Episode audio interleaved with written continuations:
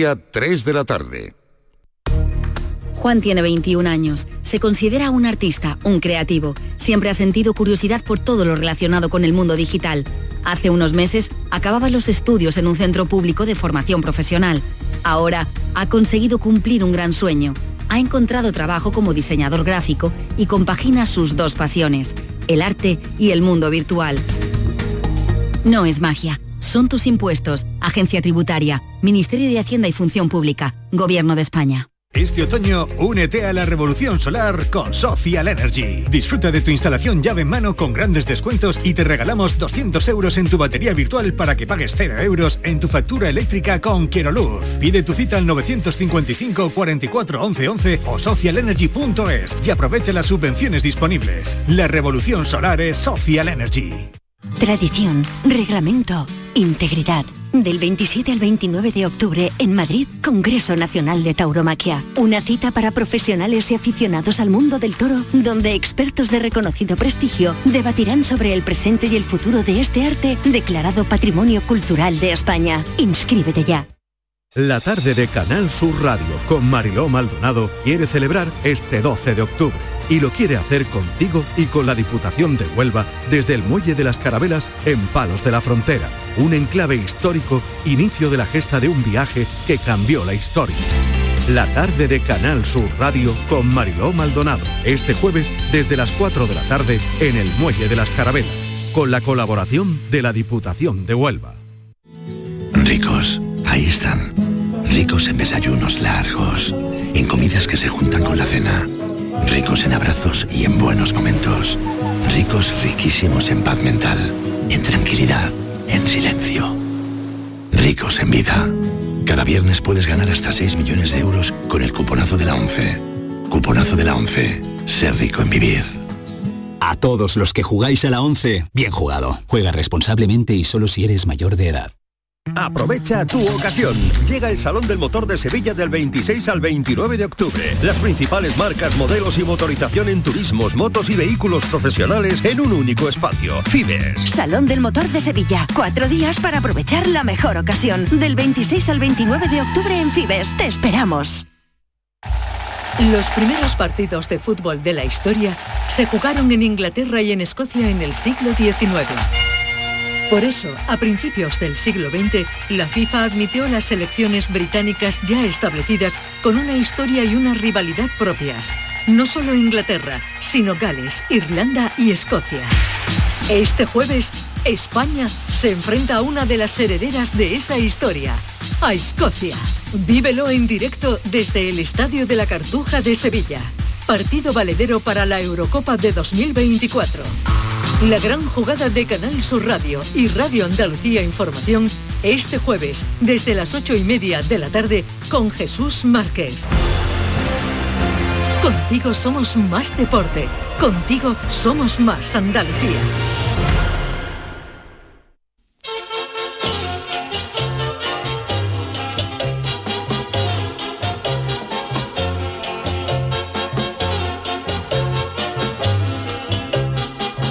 En Canal Sur Radio, el programa del Yoyo. No tengo perdón de Dios, no tengo perdón de Dios, no tengo perdón de Dios, y madre mía, cuando era tan solo un niño, mi madre me lo decía, cuando era tan solo un niño, mi madre me lo decía.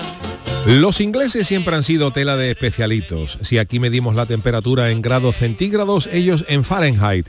Si aquí tenemos kilómetros, ellos millas. Si aquí tenemos litros, ellos galones. Y si aquí pedimos una jarra de cerveza de medio litro, pues ellos piden una pinta que tiene 568 mililitros, una medida de lo más normal.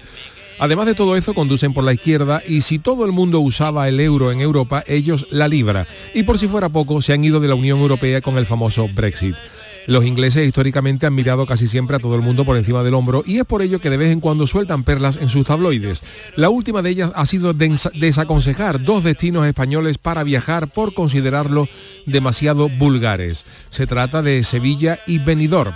Dicen los hijos de la Gran Bretaña en el Daily Mail que Sevilla es un poco vulgar y que no tiene nada fuera de lo común, aunque al menos admiten que hay algo especial en la ciudad y su modo de vida, sus calles estrechas y sus tapas, lo que hace que la gente la erija para sus vacaciones. De Benidorm dicen que la ciudad se ha ganado una fama de barata y mal gusto e incide en el turismo de borrachera. Cabría recordarle a los ingleses que el 99% de los que van a Benidorm a coger la papa gorda y a convertir el balconing en deporte olímpico son compatriotas suyos. A lo mejor es eso lo que le ha convertido en vulgar, pero fijarse en la paja en el ojo ajeno es muy de los ingleses y mirarse a lo suyo. A la mayoría de los ingleses que te encuentras en Benidorm le pegas un pellizco en la nariz y te echa un tinto, sea la hora que sea. Si a una ciudad van miles de palomas, pues se les echa maíz. Si a esa ciudad acuden miles de ingleses a coger un ciego que al lado suyo Stevie Wonder tiene astigmatismo, pues se les echa cualquier cosa que se pueda rejugar con Coca-Cola, ya sea ginebra, ron o el caldo del queso fresco. Está claro que las ciudades te pueden gustar más o menos, pero de ahí a calificar de vulgar a Sevilla o París, que también la ha metido en la lista, va un abismo. Sobre todo cuando en Inglaterra hay algunas ciudades que son tan feas que si hacen un concurso el primer premio es una semana en ella, el segundo premio son dos semanas en ella y el tercer premio tres semanas en ella. O sea que cuanto menos tiempo se esté allí, mejor se te queda el cuerpo. España será muy vulgar y olerá a ajo, como dijo Victoria, la ex Spice Girl, esposa de David Beckham. Pero allá donde hay sol, hay turistas ingleses con la espalda más colorada que la plancha del Madonna y con la mano como los clips de Playmobil de coger el vaso. Cierto es que el autor del artículo achaca esa vulgaridad de las ciudades al turismo de borrachera británico. Pero querido, las ciudades no son vulgares. Lo que son vulgares son los que están allí y de eso la inmensa mayoría son de ustedes.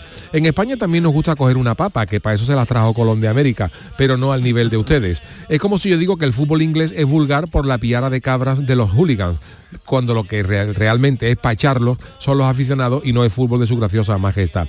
Así que menos lobo que fíjense si son ustedes vinagres, queridos guiris, que hasta el nuevo rey de Inglaterra, Carlos III, se ha puesto nombre de brandy bueno de Jerez.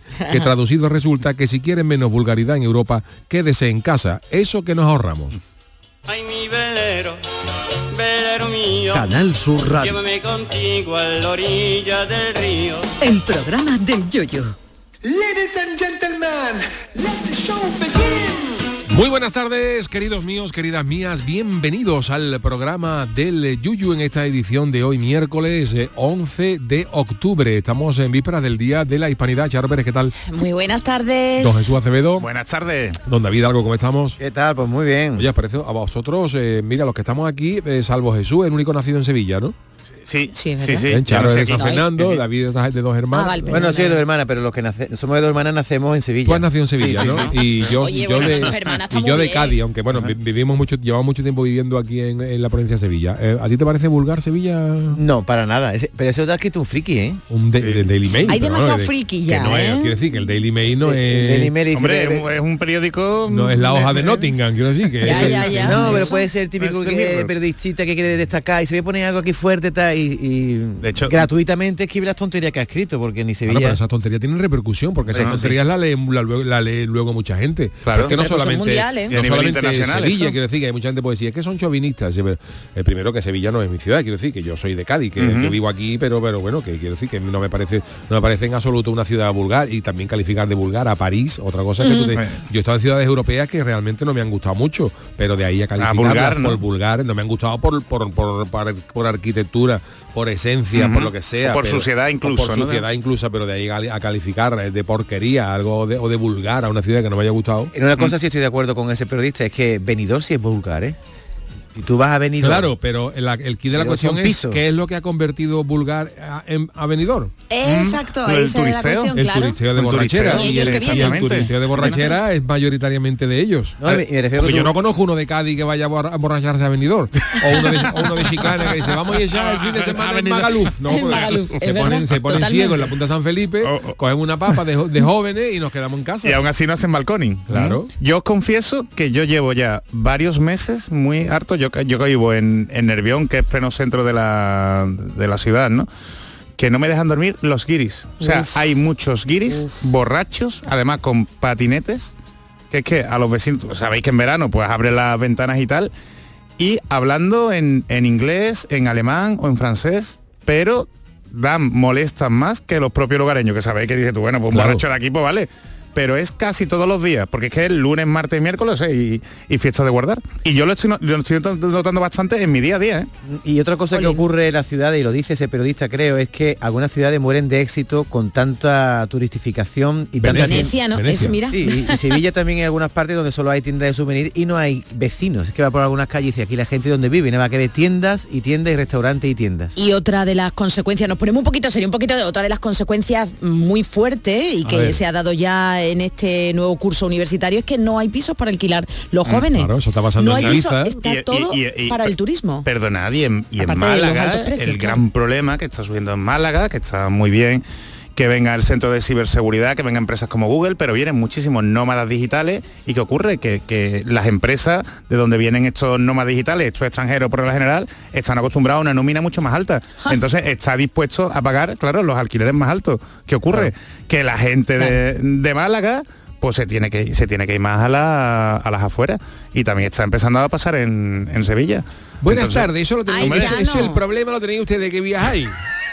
Y Juan problemas- también, buenas tardes. Juan, Juan. Esos son problemas del primer mundo. Nosotros verdad, no tenemos problema. ¿eh? La gente que, que los ingleses, gente que en sencilla, Sevilla, ¿no? yo, no, yo no tengo problema. Yo no viajo, pero no tengo dinero. ¿Eh? Bueno, pero Sí. usted se mueve bastante Sí, en Sevilla, hecho, ¿eh? en Cádiz echaste a los franceses, echaste a Napoleón y todo cuando lo intentaron. Claro, los franceses vinieron aquí diciendo que Cádiz era vulgar. Tequilla Napoleón, Tequilla, con la cara esa que tenía, Botella, Pepe Pepe Botella, con la mano esa en el, ombligo, en el ombligo. Pero, Chano, Napoleón, usted- manteca ya. Usted viene todos los días a Sevilla, ya. Sí, pero no la piso, no la piso porque yo vengo aquí por motivo de trabajo verdad. voy. A mí me gustaría llevarme Pero claro, me da, coraje que los ingleses digan las ciudades españolas son vulgares. Pues sí. Pero son, Chano es como lo, como lo ejecutivo son importante ustedes esto que que le echáis, mejor le van- echáis Fairy a Coca-Cola. Chano es como lo ejecutivo importante esto que van a Madrid, a, a París, a Londres. O estoy dos horas en una reunión y me vuelvo a mi casa. Efectivamente. Igual, yo soy igual. Yo mucho, muchas, muchas cuatro de cinco temporadas con esta, viniendo a Sevilla, pero Y- y, y digo, no la y No, la, primer- la primera temporada no estuvo usted. La No, primera no, temporada la no primera yo, no es estuvo- verdad, Es que es fue verdad. la Villa. verdad, es verdad. David fue el que le dejó a usted, Oye, el, Chano no ha comido langostino. Ah, es, Es verdad, verdad, que Yo siempre llevo 6 o 7 en el bolsillo. Ah, sí, Hay gente que lleva sí. pipa, yo siempre llevo una Así bolsa con la usted lo. Así Ah, trae- sí. ahora mismo, mira. La peste que Se tiene. la doy a un un gato y me ataca. ¿Sabéis que he hecho una cuenta? Hemos traído una bandeja hoy de langostino que valía 6,75 y me ha dado a mí la curiosidad de contar cuántos langostinos trae, a ver cuánto sale el langostino. Y a Valía, ver cuánto sale, David. valía en el Mercadona 6,75 y he contado 24 langostinos y me salen a 0,28. Fíjate. Eh, ¿eh? 28 Y lo Yo me comí un- entonces yo me comí un euro y algo. Yo me he comido dos o tres también, es verdad, es Yo me he comido tres euros. Pero está bien, ¿eh? instaurar el día del langostino. El langostino. Sí, Señor sí, Malaje, eh, que estábamos esperando a usted que ha felicitado ya al director. Hombre, Lo he felicitado personalmente. Ah, vale, pero vale. usted no tiene mucha relación con el director, por lo menos como el Chano, ¿no? No, no tengo tanta, pero bueno, siempre Bueno, una persona... ¿a qué pregón va a ir? Eso, usted tiene ahora su corazón repartido entre que los No, no, no, no, no. ¿A qué pregón va a ir, señor Malaje? Es que señor Malaje está, está de San Perdone Fernando. usted, perdone usted. Hombre, la Con respeto al director, Es pero un- es perdone una usted. tesitura... Es una tesitura complicada. Señor O Malaje. mejor no me- ninguno, fíjate lo que te digo. Decisión salomónica. Decisión Decisión salomónica. Aquí hay que ir, salomónica. no veo ninguno. Hombre, a mí me gustaría que viniera por la cercanía, porque usted Puede vive en ser, claro, puede ¿no? ser. Oye, me acabo de acordar, es que ahora, que he dicho lo de ahora que he dicho lo del Mercadona, me, me pasó ahí una cosa en ¿Qué te el, en el Mercadona y no sé si hice bien o hice mal, pero tuve una pequeña disputa con un, un empleado del Mercadona. Yo soy muy no voy a decir el pueblo ni el sitio que es, no se va a enfadar chico, pero yo soy estoy muy concienciado con la ecología, uso el plástico al mínimo, siempre voy con la bolsa en el bolsillo y cuando llego al aparcamiento del Mercadona veo que la mayoría de los carros están infectados de estos guantecitos de Sí. plástico que hay para el pan. Ah. Entonces cuando yo Totalmente. voy a comprar el pan, entiendo que el Mercadona, si tiene un tío cortando el jamón y otro tío en el pescado, debería poner a alguien para que le entregue el pan. Pero como no te lo entregan y se ahorran ese sueldo, hacen que nosotros cojamos el pan. Y vi a una señora que abrió la cajita y cogió unas chapatas. Y yo esperé a mi turno. La, la mujer tenía un guante, pero yo, como iba a coger tres chapatas, eran para mí, las cogí con mis manos y era por no utilizar el guante de Que plástico que después se quedan tirados y me dice el empleado oye perdona así no puedes coger el pan Digo, ¿por qué no? Y si no, porque ahora tú lo toqueteas y lo coge otra persona. Digo, me te entiendo, pero es que después me estáis diciendo cuando llego al cajero que si quiero el ticket electrónico por no ahorrar- gastar papel y está ahí, tiene tener infectado el aparcamiento de plástico que después se meten en el campo y, había viento además. Y entonces tuve esa pequeña disputa y no sé si hice bien, porque yo cogí el pan que era para mí, no lo toqueteé. Entiendo que si lo toqueteo, Claro, pero puede, pensarse que a lo mejor tú no sabes cómo tenía las manos, pues solo Claro. sabes tú, pero él no. No, Él- claro. él- yo creo ¿Dónde- que él, las manos? yo creo que el dependiente está en su obligación de reñirte, David. Claro, pero qué cantidad de... Otra cosa es que tú tengas las manos recién lavadas y tú sepas que no- están y no tú sabe cojas pan para ti, pero el dependiente no lo Sí, sabe. yo no Claro. discutí con él, pero después pensé, digo, que la No cantidad, tragantar ni la cantidad ¿no? de plástico que se utiliza en los supermercados en tontería, porque es, que para coger el pan... Eso sí es verdad, porque tú vas a coger un carro de eso luego y la gente somos, o es, la gente es, o somos guarros por naturaleza. Y no, no se tiran. Porque lo, lo- si Pero tú si coges tiene el supermercado para tirar, ¿eh? y tíralo, el guante, tíralo. Yo, por ejemplo, cojo los guantes para la fruta, que coge la fruta. Sí. Y cojo yo la fruta con los guantes y cuando acaba yo cojo mi guante y lo tiro. Y lo tira en el Claro, sitio pero aunque lo tira ya has deshecho un plástico, un plástico que al final acabará no sabemos dónde, ¿no? Bueno, Sí, eso pero- es la hojana luego de Pero los- también la manipulación de alimentos, David, la higiene, sabes que es importante y no sabemos de viene la Yo gente. si te veo a ti toqueteando una chapata, a mí me digo que tú ya toques. Yo no voy a negar, no, yo yo voy a negar, yo Dios me libre, no voy a negar eh, los problemas de la contaminación, porque la contaminación es verdad existe, pero sí que es verdad que con estas cosas hay un montón de, de cosas que luego tú quieres ser bueno y la, Y sale y la misma- la y la culata. realidad te dicen que no. Ah. Te dicen que no. Yo te Sí. pongo un ejemplo que no muy, eh, no muy reciente. Hace unos meses en la empresa de mi mujer tuvieron que hacer limpieza porque ah, dejaron una nave y tal. Entonces ellas eh, llamaron a un punto limpio para que recogieran porque había cosas de ordenadores, había cosas de, de electrónica, otras cosas de cartón, en fin. Entonces mi, mi mujer Mariquilla, pues con una compañera se esmeraron en dentro de la fábrica pues poner los ordenadores con los ordenadores, el cartón con el cartón. de di- de diferenciar los residuos, Claro, ¿no? esto con esto. Y cuando llegó el del punto limpio dice, bueno, ¿esto dónde lo ponemos? A eso todo junto ahí mismo. Y ya tuviste tres horas. y tú dices, no, se te queda la cara de breva. Claro. o sea, te queda- se te queda la cara Claro. de, de breva completa de, de decir, es short, es short tonto. Es short tonto porque luego los te están, que te están exigiendo no, no, No luce, no luce, ¿no? ¿no? Yo cuando hago Eso la- es lo que para mí, por ejemplo, me, me da mucho coraje lo que tú dices. Por ejemplo, Chano. cuando la gente dice, A ver, yo tengo el motocarro, ¿no? Que el motocarro pasa a la ITV todos los jueves porque es antiguo. todos los jueves. Todos los jueves, los jueves a las 5 de la tarde tienen la, la revisión. Entonces la- las cosas de los gases y siempre dicen, no, esto es un gas, que esto es Es un no sé gas, ni cuánto". eh, sale sucio Y luego nos dan la bronca, por ejemplo, a mí, porque el motocarro echa 0,medio gramo más de CO2 de lo debido y me- no me dan la pegatina. Y luego te tú, por ejemplo, a Joe Biden que va con 90 Bueno. coches Fíjate, fíjate. oficiales y 15 motos para ir del aeropuerto a Arbate. Totalmente. ¿Qué le pasa? No, que está, que está meando pues, 80 motos. Que no y puede aguantar. Y luego la culpa es mía, por- por- porque, la- porque el motocarro echa 0,5. Te quillame. Sí, me pero, por ese, Dios. argu- pero ese argumento, Chano, es verdad que si todos lo hiciéramos, ¿verdad, David? Entonces al final nos reciclábamos, ¿no? es-. Y porque ese argumento yo también lo conozco de otras personas cercanas, ¿eh? entonces, pero es Pero que, yo estoy con el Chano. bueno. yo estoy con el Yo- yo Chano. también estoy con el muchas Chano. Yo veces, estoy con David, yo yo estoy muchas con veces David, que a los ciudadanos nos tienen que dar nuestras correspondientes instrucciones, pero yo también estoy un poco cansado de que muchas veces, por ejemplo, los culpables de, de todas estas cosas Sea- seamos, seamos nosotros. nosotros. Eh, no, ya, Eh, no, pero es que si se que hace un correo electrónico, se Sí, genera eh, no sé no qué sé cuánto, CO2, eh. por Dios. Ah. Y las fábricas estas que están todos los días echando toneladas de Eh. humo, ahí no hay problema, Ah, ¿no? es que son necesarias porque hay que dar entonces. Eso es lo que pienso yo con el agua, que es verdad que tenemos que esmerarnos en no gastar agua. Creo Totalmente. que eh, un, un gasto eficiente son no más de 90 litros al día, pero resulta que después te das cuenta que el consumo de los humanos es solo el 10% de lo que de los Claro. embalses y después se lo llevan todo las industrias Eso es. y la agricultura. Y Pero en ¿para qué general es con todo, nos hacen sentir culpables muchas veces, a mí esas cosas sí me dan coraje y como dice Sharon nos ponemos un poquito serio, pero este programa también tiene momentos para, la, todo. para la reflexión. A mí- Tiempo no tenemos, a pero mí me da mucho coraje también muchas veces que la culpa recaiga sobre nosotros, es decir, yo puedo colaborar y de hecho lo hago en todo lo que puedo, en acciones solidarias, en echar un cable donde puedo. Ahora, de ahí que a mí me quieran culpar de que haya gente en el mundo no. que no tenga medicina, Eso es. cuando te dicen en las campañas de ti depende, no, mire usted, de, de mí, de mí no puede depender, de mí dependerá en parte, entonces, pero Eso es la- un eslogan, los es un eslogan, Pero- sí, pero aparte nos tiene pero que poner- eso son los gobiernos y Pero que nos tiene que poner medios y nos tiene que poner Claro. instrumentos. Nosotros cada uno por nuestra cuenta no, no podemos. Y después instrumentos, esos canales. Perfectamente Sí. todo lo que estoy Sí, diciendo. ¿a que sí, Juan? estoy de acuerdo en todo. Yo estoy Estoy totalmente hablando de porque estoy y, perfectamente y de después el camión de la basura no pasa y la, y la, y la basura se derrama por ahí por la acera, pues Eso. culpa nuestra no es. Yo por eso no tiro la basura, porque a lo mejor mañana no hay.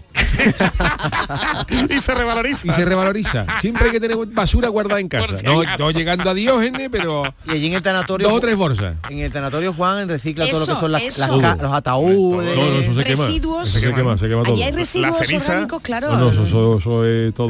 Bueno. He leído, hablando, puedo, he leído Sí, en sí, ABC, claro. ¿eh? Eh, una noticia de ABC, hablando de residuos, me ha venido ahora por, por usted, Juan, que todavía no han recogido las cenizas de Carmen Sevilla en el tanatorio de Madrid. Es una noticia ¿Ah, de no? ABC, ¿eh? Qué barbaridad. Que no Pero han la familia no recogido- ha ido por ella. O parece que no. no. La familia solo tiene un hijo. Un hijo. El Oye, familia. Juan, ¿a usted le ha pasado eso de que... Um, Hombre, tendrá señor, cenizas ahí guardadas, ¿no? De familia. Que... pasado? ¿Sí? ¿Y qué, y hace usted con esos residuos? Bueno, se me había... ¿Eso qué hace? ¿La, pone de exposición? La caleta por la noche. ¿La, caleta, la caleta por la noche. Por eso viene el puente nuevo. El puente. Echando, echando la vista de arriba. Pues, yo, Juan, estuve hace... Un cenicerito. Un cenicerito. Ahí, hay empresas que va un bingo y te lleva una bolsita. Un poquito aquí, otro poquito allí. Reparte por... Vamos, de hecho, en Cádiz hay gente repartida. Hecho, en Cádiz gente repartida por varios bingos. Por ah, favor, Oye, Juan, no que este trabaja en un este tanatorio, yo estuve otro día en un entierro, vamos, en un tanatorio, y aparte de darte la ceniza, te dan la opción también de darte una piedra. Perdón. ¿Has visto eso? Una piedra de qué? Ustedes dan un, diamantito, ¿no? Sí, sí, ahora, ahora, ah, hago el inciso. Eso hay una, eh, una de las cosas que se están haciendo ahora de negocio. Quiero mm, decir, bueno. todo este rollo, bueno, todo este rollo de la, muerte es un negocio, quiero decir que hay un, La muerte es un eh, negocio, sí, Hay un negocio establecido alrededor de ella, entre otras cosas, porque tiene que. Juan vive de eso, Porque tiene que haberlo, ¿no? Y hay una de las, una de las cosas que se están haciendo ahora es eh, las, las cenizas de los seres queridos a presión se pueden convertir en cristales o diamantes. Cristales diamantes. Y el llavero también. Te ofrecen la posibilidad. Un. Uno de los servicios que ofrecen. Y, no solo con los humanos, sino también con las mascotas. Con las, ¿eh? mascotas. Yo tuve un choco pero... Que le tenía usted mucho cariño. Vamos a ver, vamos a ver. Un choco, ¿cómo lo llamamos? No, será el que lleva ahí, no será el que lleva ahí el diamante. Choco Crispy se llamaba, porque era ahí morenito. Era de chocolatito y le puse Choco Crispy. Vamos a ver, ¿cuánto le duró? ¿cuánto le duró el choco? Un par de años duró un par de años duró el choco. ¿Y el choco creció? El choco. Camarones. Se ah, acerca a comer, ¿no? Cuando Camarones, se le echa Cuando no tenía tinta en la impresora metía el choco y el mismo choco así. imprimía eso, vamos. La amistad que yo tenía con el choco era. Usted que no oh, tiene sitio para ¿Dónde tenía el choco? ¿En un cubo? ¿En el lavabo? ¿Usted tiene bidet? Hombre, sí, ah, pero el pues vídeo está ocupado por una tortuga. Ah, a pesar que era porque una tortuga de esa de pico gordo que un día le, me mordió a mí. A, ¿Ah, sí? a, mí, a mí soy la arcayata. La tortuga pegó unos bocados. La fatiga que le entró a la tortuga. ¿Y cómo se llama la tortuga? Lilibet. Lilibet. Uy, Uy, claro, claro, ahora lo entiendo, ahora lo entiendo. Lilibet. Entonces, eh, cuando se murió... Crispy. un choco morenito. Pero cuando murió Choco Crispy, que le dieron? ¿Un anillo de un anillo con su ceniza? No, lo hicimos un amarillo. con pata. Esa es la, mascota, la ventaja que tiene que tener ese mascota, tú tienes, por ejemplo, un perro. Pero eso está permitido ah, ahora ah, con la nueva ley de bienestar sí. animal. Pero claro. Pero un choco es un animal. Va, también un choco que en amarillo, con papas. Ya está muerto, ¿qué más da? Eso me llama Pedro ¿eh? Sánchez, con los chocos, que los chocos no lo metas, Pedro. Los chocos déjalo al margen, los chocos, caña y todo rollo este. Y fue una cosa preciosa, claro. Esa es la ventaja de tener un choco de mascota, un choco, una dorada, una hurta. Oh. Tú, por ejemplo, un gato, un perro tiene que enterrar. Claro. Tiene que incinerar. Sí, sí. Tú, claro. tú, por ejemplo, tienes una caballa. Comérselo y quién se lo come. Tú, tú tienes una caballa y se te muere, pues la hace con oh. piriñaca y, y, le, da su, su homenaje y su, despedida. Pero aparte del lavabo, usted no tiene cubo cuando va a mariscar y eso, o una pecera o algo. Mira que ah, tenerlo ahí. Cubo con. ¿Con coñeta? Sí, que de hecho mi mujer, cuando, cuando hay mi mujer veces que ha ido a fregar y a escurrir y, y, ha ido a tres coñetas, pegar la fregona y araña el parque. Pero, pero son las cosas que tenemos los carreteros. ¿eh? No, no, no, pero usted tiene parque, ¿eh? Fíjate qué nivel. Mira, mi, mi, vamos a ver, escúchame, vamos a ver, escúchame, eh, no, escúchame, te voy a decir lo que es mi, mi casa Eso. tiene en total 50 metros cuadrados. El salón tiene 25, pues de los 25, 3 ¿eh? es de parqué. ¿Por qué? ¿Por qué? Lo que pudimos mangar, 3 metros. Lo que pudimos mangar. La entradita, ¿no? Yo Al lado del contenedor digo, me voy, ponemos parqué, digo, pero que 3 metros, pues ponlo, ponlo. ¿Y, y, el, y el, resto El resto mármol. Ah, mármol. Mármol de Juan Hermalaje de allí de Maravilla, fresquito. Es que ¿eh? antes hacían los pisos en condiciones. En condiciones, no como ahora. Mármol arañado también, ¿no? Mármol arañado, claro. Qué maravilla, oye, que estas cosas. De verdad, de, sí, pero como, no, ve, como no, Jesús, yo Mi creo casa que está choco... todo de suelo flotante. Ah, sí, porque todo, todo, porque yo vivo en Bahía Blanca y un sitio de dinero. Ahí es de dinero, ahí es de dinero. ¿eh? ¿eh? ¿Cuántos metros tiene la suya? 115. Uy, esto Yo, qué buena casa, Juan. No, no, eso es lo del perro. Ah, eso es la 115 es la caseta del perro. El perro tiene garaje y trastero. Oye, yo quiero guarda, Usted no dormirá en una. Siete dormitorios. Lo que demuestra que morirse es un negocio, porque usted está forrado. Hombre, cliente no falta nunca. Tú abres un bar y en un momento dado la gente le da por no ir, pero lo otro, lo mío no. Pero señor Malaje, ¿cuál es la tarifa de morirse? ¿Una tarifa estándar? De la premium, Pero ronda unos 3.000 euros. Jolines. Que pagan, que los... Eso. Jolines. Bueno, 3.000 euros quedará para flores, algunas. Una ¿no? Bueno, señores, eh, hoy martes, eh, ya... miércoles, tenemos análisis, yo no sé, yo creo que debíamos... Deberíamos alargar noticias, o... Oye, un saludito a todos los que están viajando que se van de puente, ¿eh? ¿Por pasarlo, bien y divertido escuchando el puente es para ricos, ¿eh? Para los que tienen dinero. Nosotros trabajamos mañana y ah, pasado. ¿Mañana el programa? Te diré. Por eso digo ah. porque hay que saludarle. Como dice mi amigo Pedro, hay una vida mejor, pero es más cara. Pero no es esta. Te digo una cosa, el jaleo que hay en las carreteras ¿eh? ahora mismo, anda, anda, con lo gustito Nosotros trabajamos, si hay alguien pensando, no, mañana igual no, Andy, ¿cómo que no? ¿Cómo que no? me he cara de, de o sea, Villa y de hispanidad. Con lo que se quejaba la gente. Ahí se me eh, una cara de Colón. de Colón. no te digo yo nada. dije a mi mujer ayer. Digo a mi mujer, ¿dónde quiere que te invite? Que mañana fiesta. Yo no había caído que tenemos que venir. Mañana, comes conmigo, no con tu mujer. Comes conmigo. Pues, mañana es fiesta. Mm, mañana no hay colegio. ¿Qué. Oh, sorpresa. El viernes tampoco. El viernes tampoco hay colegio. Oh, sorpresa, nadie se lo podía esperar. ¿eh? El viernes tus oh, hijos no. Que yo estoy gestionando cosas. Nadie, nadie se podía esperar que un puente hubiera. no hubiera colegio. ¿eh? No hubiera colegio. sorpresa totalmente. Los profesores y profesoras quieren a David algo y a Yuyo. Mira, yo no voy a hacer más comentarios sobre los profesores. Tienen clase, ¿eh? Hay colegio que sí de todo en la viña del señor. A principios de curso me metí con los profesores y ahora no me voy a meter, por pero eso, hay eso. que ver lo bien que viven los profesores. Anda que no, Anda. que no, que no, que no. Que Ellos no. tienen su día de libre disposición y dice, venga, vamos a juntarlo aquí con el puente y fastidiamos yo no a los hablo padres que trabajan. Yo no hablo, yo no hablo siempre, yo no hablo cuando hablo de estas cosas, no hablo de lo bien o mal que puedan vivir. Yo siempre hablo desde el punto de vista familiar. Y lo, claro, y lo claro, complicado que es, porque claro, mi mujer trabaja el viernes, yo también. Entonces, a ver cómo lo hace, colegio, entonces salvo, los profesores hacen así. Salvo que un niño aprenda a hacer guiones de aquí al viernes y me eche un cablecito y me traer aquí y te haga el análisis y me haga un análisis pues entonces no, pues, ¿eh? pudiera hacer pero si no, si no lo bien el chano el chano, chano yo, no sé por qué no a los niños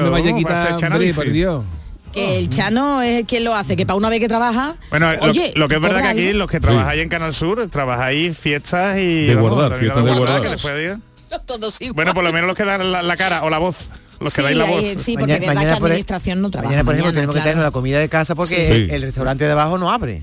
A ver qué comemos mañana. O sea. Pues ya sabe, gamboné, ¿no?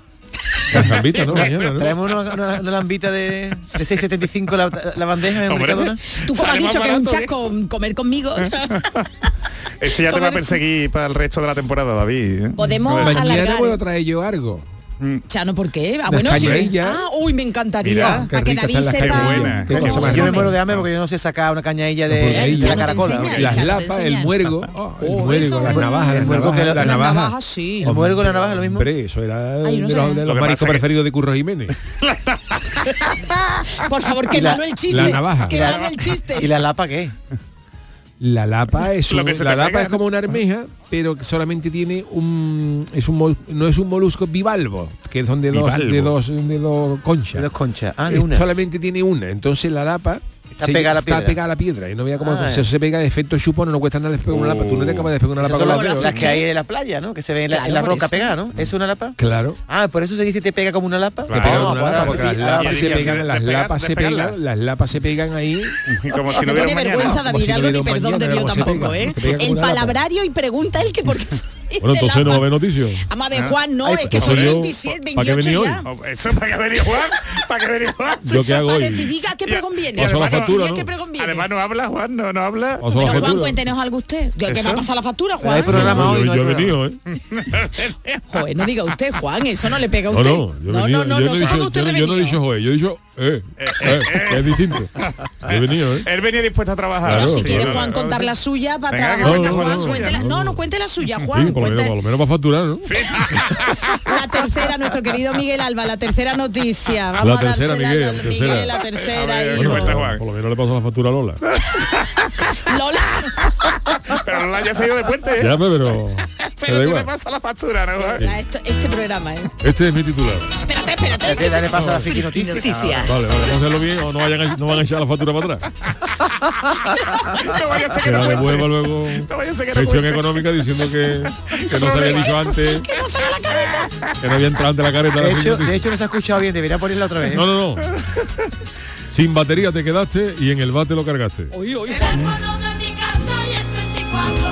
Ser buena persona parece que no está de moda y que ello nos ha resultado llamativa la siguiente acción de una chica usuaria de TikTok que se ha vuelto viral a mostrar lo que hizo cuando se encontró un teléfono móvil cargándose sin su dueño en un baño, en un baño público. Esto es muy normal. esto- Uh, bueno, que tú te normal, a, ¿no? a evacuar a Obama de la Casa Blanca y deja mientras, deja mientras el cargador cargando y cuando te das cuenta te limpia y te vas y lo dejas allí. ¡Ay! Con Pero usted primero, ¿usted va a baños públicos? Estoy en un baño público y miro lo que me encontré. Un móvil de alguien que lo dejó ahí cargando y cree que vivimos en Suiza y que aquí nadie roba. Entonces le voy a dejar un vídeo como consejo. Tú. Y la usuaria se graba mientras deja el mensaje al dueño del teléfono. Dice, hola chicos, sí, yo entré a este baño y me parece muy mal hecho que haya dejado tu celular ahí a la deriva. Los celulares también tienen sentimientos.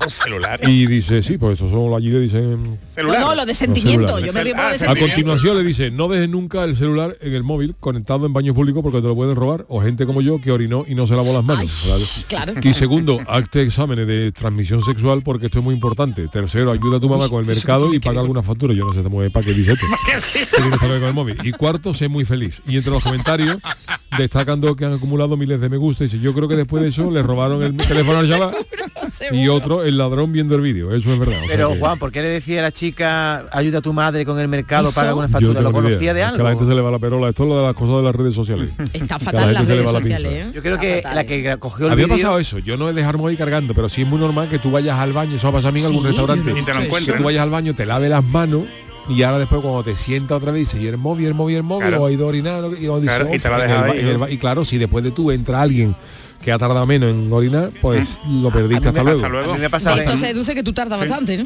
No, pero que... que No, hay- lavarte, lavarte. que te puedes En lavar las manos te y si hay alguien hombre lo normal que si tú te encuentras un móvil y dices, mira perdona que esto se lo han encontrado en el, en el Claro, baño se lo deja la barra. pero hay otra gente que es de la familia Mangonetti Eh. y de David Copperfield que hace desaparecer hace, hace nada desaparecer por aquí, todo. nada por Me ha pasado alguna vez que está ahí en el extranjero, que me ha pasado a mí mucho, que está la batería muy descargada y llega a un restaurante y le dice al de la cocina o algo, oye, mira, ¿me puedes cargar el móvil? Y yo ya lo hice una vez y cuando me lo dieron, digo, ¡fu, aquí han toqueteado! Entonces, cada vez que hago eso, que lo hacen con mucha gentileza, te cargan el móvil, la cocina, lo apago. Evidente, claro. si lo lo deja encendido, pueden utilizar Claro, los claro. datos. Muy bien, muy bien, muy Eso bien. lo hace eso con la carretera. Yo, yo- yo lo, llevo, lo llevo al, al cajero y digo, mira, ¿me puedes recargar la cartera? Y yo, por si cae, por si cae. Ah, Normalmente me dicen, ¿cómo? Esto, esto como es. No, no, es por si No, cae. no, no, Igual no. que recargan ustedes los móviles por si recargan la cartera. Me da 50 También, euritos dentro, pero de momento no me ha... Oye Juan, una cosita que Dígame. dice que dice Lola que está de puente, que ya Ah, para el lunes, ¿vale? Bueno, no ¿Qué pasa nada, no tengo prisa. Yo, gracias a Dios, no lo necesito para vivir, pero te va a pasar el lunes. Me tiene que dar número de pedido. Me dé Bueno, vámonos Bueno, ya, sí, vamos, vamos a hacer una pausita y enseguida estamos con el Tiquismiquis. El programa del yoyo. Canal Sur Radio. Canal Sur Radio. ¿Estás buscando coche? Ven Autos Rafael Blanco. Más de 40 años en el sector del automóvil. Estamos en Espartinas, junto al Santuario del Loreto, con un stock de más de 100 vehículos turismos e industriales. Autos Rafael Blanco. Más de 40 años nos avalan. Palabra de Rafael Blanco. ¿Ya conoces las lavadoras Nevir? Lavadoras de hasta 12 kilos con motor inverter y etiqueta energética clase A. Porque Nevir siempre piensa en el ahorro de la factura de la luz. Con las lavadoras Nevir podrás esterilizar la ropa deportiva y disfrutar de su velocidad de centrifugado y sus tres modos de lavado rápido. Si no la tienes aún, ve ya por tu lavadora Nevir. Tú, sí tú, el que sueña con independizarse. Lo que tienes que hacer es comprarte un coche de ocasión. En Driveris celebramos el Día de la Hispanidad con una amplia selección de coches de todas las marcas, con la mejor garantía del mercado y a muy buen precio.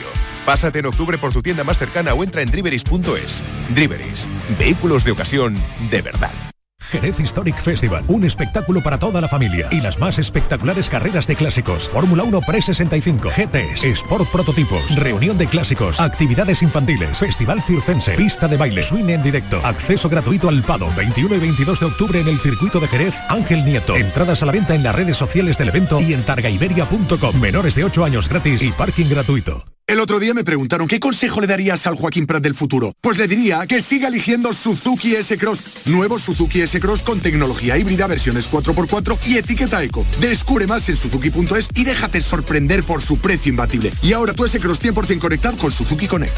Suzuki S-Cross. Cross the Line. Suzuki Sirauto, tu concesionario Suzuki en Sevilla. Bienvenidos a Sacaba. Mil metros de electrodomésticos con primeras marcas. Grupos Whirlpool, Bosch y Electrolux. Frigoríficos, lavadoras, hornos, vitros. ¿Quieres más? Aires acondicionados, aspiradoras, pequeños electrodomésticos. Y financiamos en 12 o 20 meses sin intereses solo tú y Sacaba. Tu tienda de electrodomésticos en el Polígono Store en calle nivel 23. Ven a ver nuestra exposición y sus 25 años de experiencia. Sacaba. Más confortable, más espacioso, más equipado. Así es el MG ZS Gasolina. El subcompacto con 7 años de garantía que te da mucho más. Desde 13.990 euros. MG ZS. Disfruta más por mucho menos. Precio sujeto a financiación. Consulta condiciones en mgmotor.es. Ven a conocerlo a Motor Inglés. Avenida Fernández Murube 14, en la S30, Sevilla. En Canal Sur Radio, el programa del Yoyo. Las consultas de Acevedo. Los miércoles nuestro tiquismiqui Jesús Acevedo resuelve todas las dudas que tengáis y que Charo nos formula ahora mismo. Y recuerdo las vías para hacerlo. Como siempre podéis enviar vuestra consulta a través de la cuenta de Twitter X, arroba programa del Yuyu, o bien a través de un audio o mensaje escrito al 670-947-154, como ha hecho este oyente que te pregunta Jesús lo siguiente. Además de felicitarnos por el nuevo horario, le gustaría saber la opinión de Jesús con respecto a una cabina para dar servicios de wifi y carga gratis a los ciudadanos que han colocado en Mairena del Aljarafe, en Sevilla. Le gustaría saber sobre los posibles riesgos al conectarse con esa wifi gratis o conectar el móvil a una carga no controlada. Muchas gracias a todos y enhorabuena por una temporada más. Bueno, pues no sé si conocéis este proyecto del Ayuntamiento de, mm, de Mairena de Aljarafe, estas cabinas que se llaman las, las Cabin Pack. La verdad es que es un proyecto muy interesante porque en lo que podía ser una cabina mm, antigua, pues como una, una cabina del, del siglo XXI, en donde podemos hacer llamadas gratuitas a teléfonos de, de emergencia, como las autoridades, ¿no? bomberos y tal. Y también pues te permiten eh, conectarte un wifi gratis ¿m?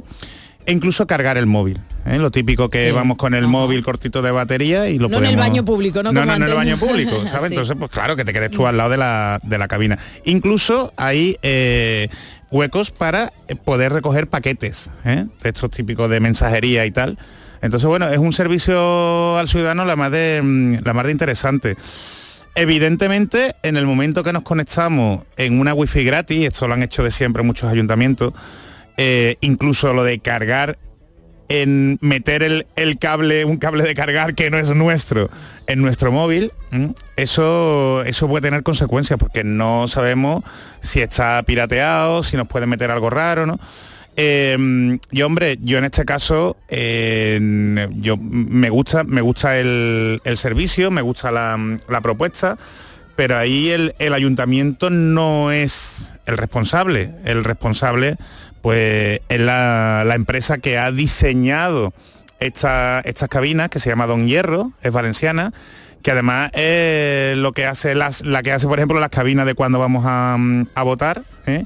E incluso creo que lo- los buzones de, de correo de, de toda la vida, ¿no? Que es- entonces, si tenemos algún tipo de, de problema de ciberseguridad, eh, a quien tenemos que ir no es tanto al ayuntamiento, que el ayuntamiento tiene su- sus protocolos, tiene su delegado de protección de, datos y tal, pero el responsable de, llevar todas las telecomunicaciones, todo el tráfico de datos, pues tiene que ser más la, empresa, ¿no?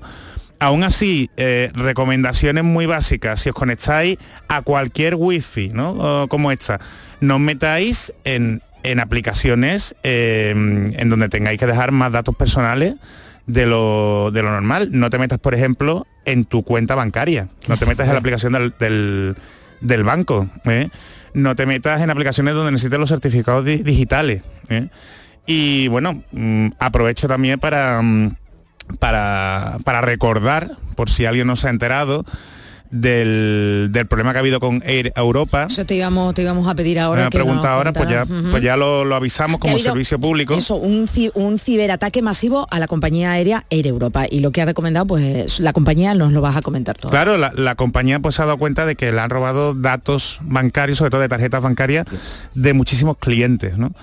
El problema está en que entre los datos que le han robado, pues está no solo el número de tarjeta, sino que también está el código que viene por, por detrás, la fecha de caducidad ¿eh? por una mala gestión de la, de la página web, posiblemente del, está hecho con WordPress, no algo similar. ¿no? ¿Qué ocurre con esto? Mm, que si sois clientes de Europa, si estáis registrados en la, en la aplicación, os puede, os puede encontrar un cargo ¿eh? no deseado con vuestra tarjeta. Entonces, aquí el usuario tiene la obligación de ser proactivo. Claro. Eh, la compañía ha avisado de que, hombre, de que es recomendable anular las tarjetas. ¿eh? Si nos hacen un cargo, imaginaos, nos encontramos con un cargo de 500 euros, ¿eh? incluso de 1000 euros, y nosotros no actuamos, eh, el banco puede ser que no nos devuelva el dinero. Entonces, aunque hayamos sido víctimas de una ciberestafa. Entonces, por eso se recomienda, ¿no? En, casos como este, de bueno, de tener una tarjeta donde tengamos menos crédito solo para cosas como esta de, de internet, ¿no? O de, o de vigilar las cuentas, o yo os digo, o de anular la tarjeta y pedir y pedir otra. ¿eh? Eh, es que nos podemos encontrar cualquier cualquier cargo no autorizado y cuando veamos algo raro notificarlo lo antes posible. Pero que esto que no que ha pasado con Air Europa, pues puede pasar igualmente si nos conectamos a través de una wifi pública o si nos conectamos a través, eso, ¿no? Eh, recargando el, el móvil en algún sitio mm, extraño incluso fijaos con lo cuando metéis en el coche de alguien nos ha pasado que os pide autorización para cargar los contactos y sincronizáis el, el móvil no pues es algo mm, que no se recomienda. O sea tú en tu coche sí pero en coche ajeno no porque al final eh, estás cediendo a la información de tu a la información de tu de tu móvil. Y estas cosas pues cada vez por suerte no van a ir surgiendo más proyectos como este tan innovadores muy muy recomendables para, mm, para Smart City, pero si os dais cuenta, nos obligan a ser responsables digitales y que nosotros también sepamos a qué estamos dando autorización y en qué no estamos, en qué no estamos fijando. A mí el, el proyecto, la verdad, es que me gusta mucho. ¿eh? También tiene temas de, de cámaras que se pueden utilizar incluso para temas de vandalismo, incluso para control de tráfico. Eso ya dependerá del ayuntamiento, de los permisos que, Está bien eso, ¿eh? que tenga. Sí, sí, sí, sí. Porque al, final, siempre que se equilibre con la privacidad de los ciudadanos, ¿eh? hay ahí un interés público, un interés legítimo que lo habilita y que es muy, muy interesante. Y que, y que si evidentemente, pues si hay algún problema de ciberseguridad, eh, que nos lo notifiquen a, los- a los posibles afectados pues lo, lo antes posible como ha hecho Europa. De todas maneras, Europa ya tuvo una multa en, en su momento, una multa gorda, y es posible que tenga otra, ¿eh? bastante gorda por no adoptar medidas más, más fuertes. Queremos pensar que las cabinas estas que se han puesto en Merena de las Jarafes, porque son nuevas, que cumplen con medidas de ciberseguridad importantes, pero que eso no es óbice, evidentemente, para que se filtren nuestro Que seamos responsables, en definitiva, ¿verdad? Exactamente. Bueno, pues eh, nada, interesante propuesta, pero siempre hay que estar pendiente de la protección de datos y cosas por Y de el las amenazas, y de ¿no? las De las amenazas, de las amenazas y que no nos vayan a causar problemas. Don Jesús, muchísimas gracias. A Sabe usted que hoy es miércoles y el Chano nos mete prisa Nada, con su amenaza, chanálisis. amenaza con su chanálisis. Vamos con el chanálisis. Los miércoles, nuestro tiquismiquis Jesús Acevedo responderá a todas las dudas que os surjan en relación a vuestra privacidad y protección de datos. Envíanos tu consulta a través de un audio al 670 94 71 54 o un tuit a arroba programa del Yuyu.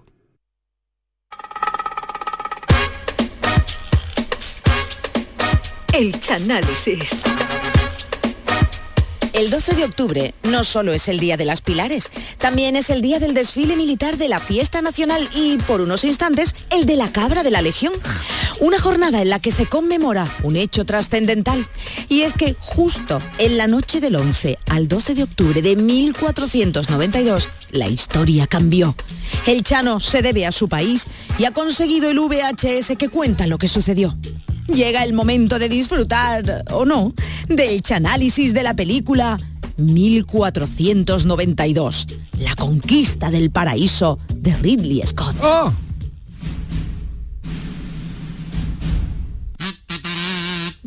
Esto no, esto no pega nunca.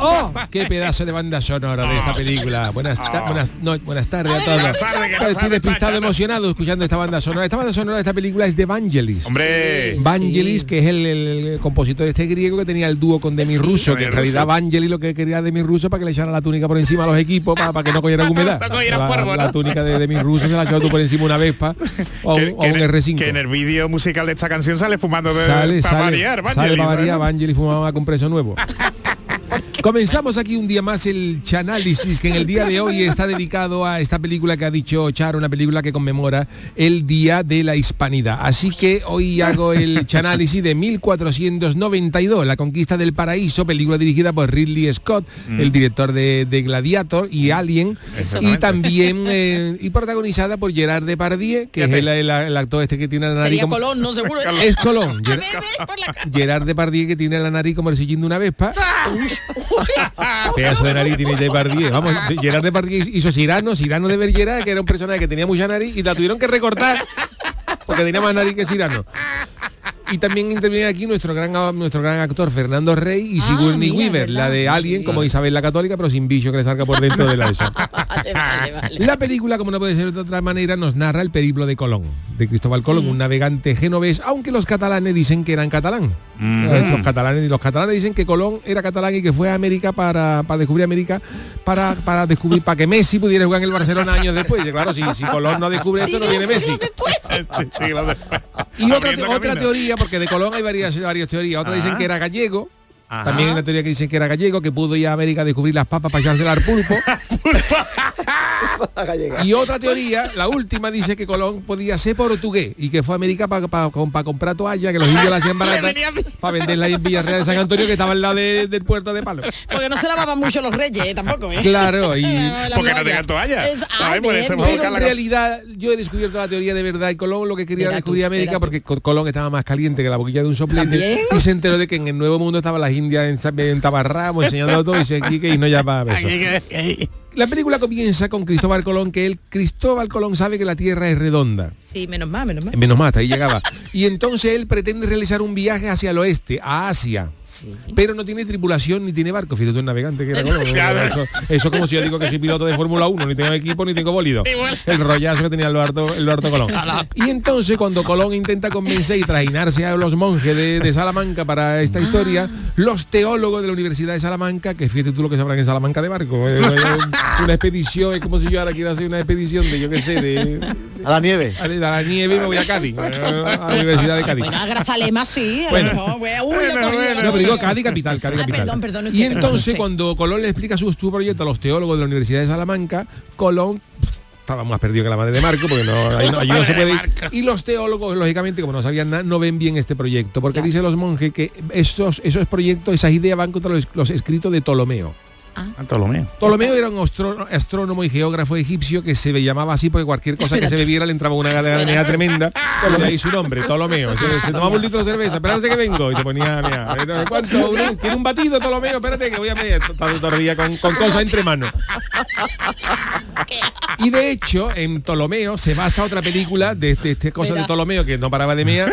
Se, se basa otra película que está basada en el Nuevo Mundo que es La Micción de, Mix- de Jeremy Irons y Robert De Niro, que es un cura que estaba siempre meando, estaba con el Juanelo entre la selva y tal. Pero esa es otra película, vamos a analizar la que nos, la que nos llega ahora. Como los monjes le dicen que no, cabizbajo y meditabundo por su fracaso, Colón piensa en dejar la, la- la- la navegación. A la medicina. Colón dice, dice, yo voy a dejar la navegación. ¿Y a qué me dedico ahora? Pues Colón abre en Salamanca una fábrica de detergente en bombo, que lleva su nombre, y le va muy bien. Y le va muy bien. Todo el mundo, dame, dame un bombo, Colón. Uno para ti. Ahí lo tiene. Pero un día, mientras estaba tomando un tinto en una terraza de verano, Ah, ya se había inventado tinto que había inventado, llega Martín Pinzón. Uh, Se, pre- el de la rima. se presenta Martín Pinzón y dice, ¿usted es Cristóbal Colón? Sí, con la peluca, el gorro, el catalejo. Yo he imaginado que era El usted. El huevo fuera. ya está, ya está. Y le dice, y le dice a Colón. ¿Usted quién? Dice, yo soy Martín Pinzón, yo soy armador de palo. Y, y Colón se cree que monta puzzle eso de madera, pero armador de palo. Dice, pero en realidad Martín Pinzón se dedica a flotar barcos. Y Pinzón le dice a Colón, mira, mm, te voy a presentar a un banquero. Ajá. Y yo conozco, este es, este es el banquero, don Luis de Santángel y Cofidis, que es un que prestaba, que prestaba dinero. a este, dice, a este la reina Isabel le debe dinero, le debe dinero. Así que no descartemos que los reyes católicos fueran familia mía, que yo venga, que yo tenga descendencia real. Entonces el de Cofidis, el marqués de Cofidis y Colón van a ver a la reina a quien le explican el viaje a Asia. Ajá. Y la reina le, financia el viaje porque la reina lo que quería era, si vais a Asia, digo, a ver si podéis, mm, yo lo que quiero es que me monten un chino debajo de mi casa, en Castilla, para tener que bajar para estas Me cosas. viene muy bien. Y entonces le financia el viaje, pero le dice Colón, a la huerta, Colón te tiene que traer manteca, te trae manteca, Manteca. oro, oro. Y no te vaya a traer papa y tomate, que no está muy bien, pero, pero manteca. Y entonces Colón consigue una tripulación, pero Colón engañaba a la gente. Colón era sinvergüenza, Colón era Oh. lenguarón. Colón era más falso que un billete de 35 euros. Colón daba coba, le decía a los marineros, mira que vamos a ir a un crucero de siete semanas, un crucero. Un crucero, Y qué bien, no dice, pagado, ¿no? A siete semanas y el proyecto eh, finalmente es enteramente español. Porque Colón también le ofreció este viaje antes al rey de Inglaterra, claro. Enrique VIII de GB, el grande. Octavo de Enrique VIII de GB, que se llamaba así porque no acabó los estudios primarios. Bueno, los ¿eh? ingleses, como ha dicho antes Yuyu en el speech, son tela de vinagre. Los ingleses querían, los que los ingleses querían llegar a América para descubrir el ron. Y coger las papas gordas en venidor. Pero al final Colón se va en tres barcos españoles, la pinta la niña de la Santa María, porque si los barcos hubieran sido los ingleses, se hubieran llamado la pinta, la ponme otra pinta y nos tomamos otra pinta y nos vamos. Y la expedición española sale un 3 de agosto de 1492 del puerto de Palos. Pero tras nueve semanas de viaje, allí no se ve tierra ni se ve nada. No, no. Ya la gente, los marineros, pero tú no dijiste que era siete semanas, ya, ya Colón, ya veían a Colón por ahí y le tira tragantar, tranquilo, tranquilo, una- dame unos días más. Y un día un vigía grita tierra en la vista, pero era un farsa alarma porque le había entrado arena en un ojo. Pero Tierra. y claro, claro, aquello empieza los, la semana y no y los, los marineros empiezan a ponerse ya más nerviosos que el capitán Garfio poniéndose un supositorio y empiezan a echarle colonia a, a- Colón. Colón, que hay algo de motín, pero Colón dice, tranquilo, no preocuparse. Colón tenía la lengua y era lenguarón y dice, tranquilo, no preocuparse, que en cuanto lleguemos a América hay tabaco para todo el mundo. Seis cartones de ducado por cabeza. y se aplaca el motín. Pero esa noche el viento cambia a favor y por la noche Colón nota que le están picando los mosquitos, por lo que deduce que la tierra está cerca. Pues Anda. claro, en el alta mar te puede picar una pijota en un huevo mientras está bañando, pero, pero un mosquito no, porque el mosquito nada más que, nada más que vive tres días y al mosquito si la costa no está cerca no le da tiempo de llegar. a llegar. Claro, Claro. no verás un mosquito en mitad del océano Atlántico, ¿no? ver, Y ¿qué además, Colón de Pardier, con la nariz esa que Colón tenía, de Pardier. Colón de Pardier con la, con la napia esa que tenía estaba allí en el Caribe y olía ya las hamburguesas de la- del Madonna de Manhattan. Dice, esto hay tierra. Una y entonces, entre la niebla, el vigía Rodrigo Triana y con el catalejo dice, divisa una exuberante vegetación y llegan a la isla de Guanahani. A la isla de Guanahani, que Colón le pone ese nombre por un coro, que- un coro que salió Julio Pardo en el año 92, segundo premio porque a Colón le gustaba tela el carnaval de Cádiz. Y claro, ¿Cómo entonces no? ¿Cómo no? ¿Cómo no? desembarcan en la isla y allí cuando desembarcan hay unos pocos de, de- de nativos nerviosos mirándose haciendo a, a- a- a Colón ahí. El reloj. Con el reloj ahí diciendo qué pasa Colón dice que llevamos aquí en la playa esperando siete meses los, los indios con un cartel bienvenido Colón. Llevamos aquí esperando siete meses esperando que nos descubran. Estamos cogiendo más humedad que la lona de una lancha. Digo "Eh, los españoles son impuntuales ¿eh?". y entonces los indios le enseñan a Colón y a su tripulación un montón de oro. Mira lo que tenemos aquí mira lo que tenemos aquí. Pero, para, pero para ellos eso no tenía mucho valor. Los indios no sabían lo que era eso. Y claro cuando Colón y los marineros ven esos montones de oro se le ponen los ojos como Sil, el que jugaba en el Madrid, que tenía los ojos como los faros de un, ting- de un tingo. Y los, y los españoles empiezan a darle coba a los indios. Los indios, los indios le dan el oro y los españoles le daban cosas de los de- que, que llevaban los marineros. Por ejemplo, dame un kilo de oro y tú, ¿y que tú qué me vas a dar? Toma un, una- un sobre de cartas de Pokémon. Y todo contento, El ¿no? indio abriendo ahí, Pikachu, Pikachu, tú eso está precioso. Otra, medio kilo de oro, ¿tú qué traes? Pues mira, una cinta de perales. Esos indios flipando con... Y se marchó. Y con el velero. Y se la cambiaban por cosas de esa. Otro le dio, otro le dio 6 kilos de oro, le dio un, un poste del rubio de los pecos. Los indios no sabían lo que era eso, un carnet del Cádiz. Un carnet del Cádiz. Un DVD de Sara Montiel, lo que llevaban. O un cinesín, los indios flipando con esas cosas y los españoles cogiendo oro.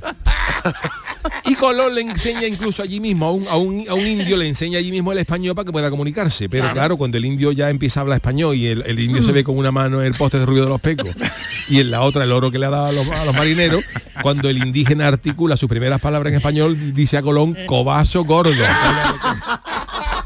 Y Colón le dice, sí, pero bueno, ya, esto está bien. Colón vuelve a España y allí lo es recibido por los reyes católicos. Los reyes, ole, aquí viene Colón con el oro. Y, pero ven que ha traído poca- poco oro. Y híjole, los la, la reina que pensaba salvar todas las deudas con el marqués de Cofidis dice, pues yo me- me- la reina se queda con la cara, la cara de una cabra, somos un barranco, pero Colón les pide a Isabel y Fernando y dice, tranquilidad, hemos conseguido poco oro, pero os voy a pedir majestad de que nos deis más postes de rubio de los pecos, que eso ha triunfado. Eso ha triunfado, dice, eso en cuanto me deis, en cuanto la imprenta lo traiga, traemos tonelada de oro. Y la reina Isabel, como ve negocio, manda a la imprenta más carteles de los pecos y financia un segundo viaje a las Américas. Y ahora ya Colón se viene arriba y en vez de una tripulación mojonera de eso, lleva mil hombres. Mil hombres. Y en vez de solo tres carabelas mojoneras, se lleva 17 barcos. Dios, Colón, todo lo que pudo flotar. Se lleva las tres Vaya carabelas, las tres carabelas, el vaporcito del puerto, dos ferries de Ceuta, se llevó con los camareros y todo. El JJ Siste que iba a Canarias de Cádiz también, también se lo trajo. El calizo del comandante Custó. El calizo. El Titanic le dio pinzones. Esto se va un día, aprovecha ahora y. Y también el barco de la Roca se perdió por el camino. Barco la ra- Pero cuando Colón vuelve a América contempla que los marineros que se quedaron allí los han matado a todos.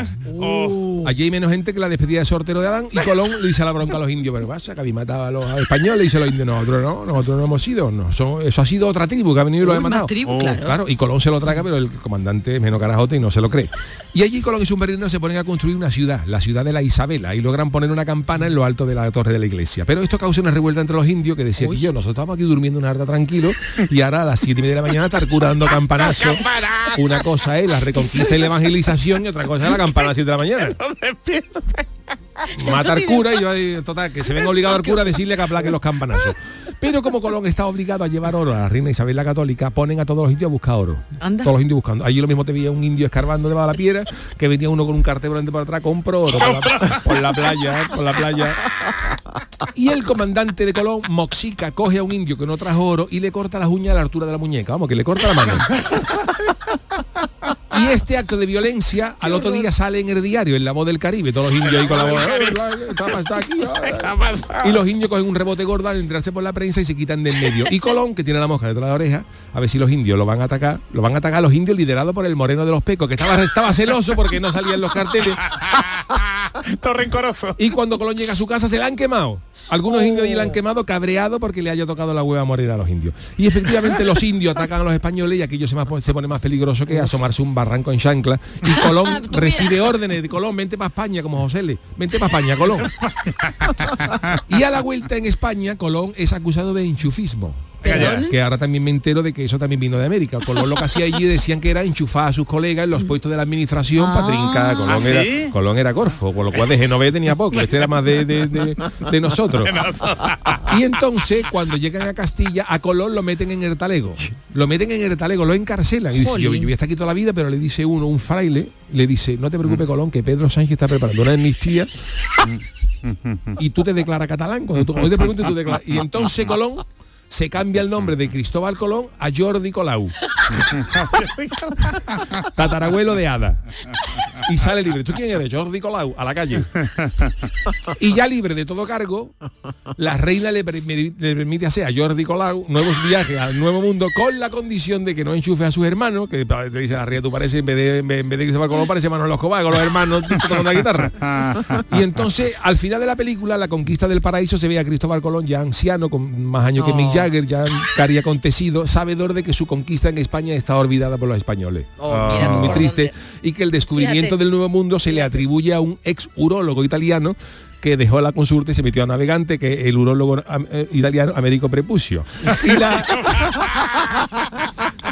y la película acaba con el hijo de Colón, Fernando, Fernando Colón, que le, que le dice a su padre que le cuenta la historia. Papá, eso que tú estás contando, eso es precioso, dilo aquí para poder escribirlo, para que aquello no quede en el olvido. Esa es la, al final de la película. ¿no? Y gracias a esta gesta de Colón, que se conmemora mañana 12 de octubre, tenemos tabaco, ron, papa nueva, tomate y chocolate. Y a, Colón tenemos que agradecerle a agrupaciones del Carnaval de Mira. Cádiz, como el Cuarteto del Peña, Se Coló Colón, Gran Pelotazo, La Chirigota, Los Bombos de Colón de Juan Rivero o el anteriormente mencionado el coro Guanajani de Julio Pardo. Y hasta aquí mi análisis de hoy de 1492, la conquista del paraíso con este fenomenal fenomenal reparto que mañana conmemoramos el, el- el- El Día de la el Hispanidad. Día de la Hispanidad, el aniversario. Oye, en el la- 92 fue el quinto, quinto centenario. Quinto centenario, Del sí, ¿verdad? 92 Porque al... 500 años. Tenemos 30 años más, ¿no? 131 años más. 131 años. 531 No, 531, no, ¿verdad? 131 Y años más. 531 años del descubrimiento de Ah, América. pero ¿de qué 92 me estáis hablando? Lo que no sabemos si el descubrimiento fue por la mañana o por la tarde, por eso lo dicen las crónicas. No, no, en la noche sí, en Ah, la por la noche. noche. Ah, sí, en la noche. Además, lo he visto. Por eso había mosquito. De la- Por ese mosquito, en la noche del luces. 11 al 12 de octubre gritan tierra y a partir de ahí pues ya. Y la, la voz del Caribe era el periódico. La voz del Caribe era el diario donde salió el, el incidente de que le habían cortado la mano y que de esos indios cuando tú le das al indio le da un kilo de oro y tú le das el poste de rubio de los pecos. Ese indio con la cara diciendo eso Puede haber postes de Rubio de los Pecos allí como Allí había, allí como había. ruinas, Claro, las ruinas aztecas o las Desde ruinas el principio de los tiempos. Y la primera, de la los primera palabra que dijeron en español fue cobazo gordo. Cobazo gordo fue lo que lo primero que dijo un indio cuando ya aprendió claro Colón le estaba enseñando a hablar y, y ya el otro dijo no le enseñé mucho Colón pues como le enseñé mucho no, no, no pone una denuncia le estamos dando un cobazo gordo a los, a los indios Jordi Colau, me ha gustado. Jordi Colau y salió libre oye Era catalán, entonces era catalán. Seguro, seguro. Bueno, pues eh, hasta aquí este maravilloso análisis de hoy del eh, Chano de Cádiz eh, 1492, la conquista del eh, paraíso. Nosotros volvemos mañana, que es festivo, pero tenemos eh, programa en directo y estaremos aquí a partir de las 3 de la tarde. Gracias Charo Pérez, gracias David Hidalgo, Adiós. gracias Jesús Acevedo, Adiós. el gran Miguel Alba en la parte técnica. Nosotros nos marchamos, volvemos mañana, pero un servidor se queda aquí un ratito en el cafelito con la tarde de Mariló. Hasta mañana.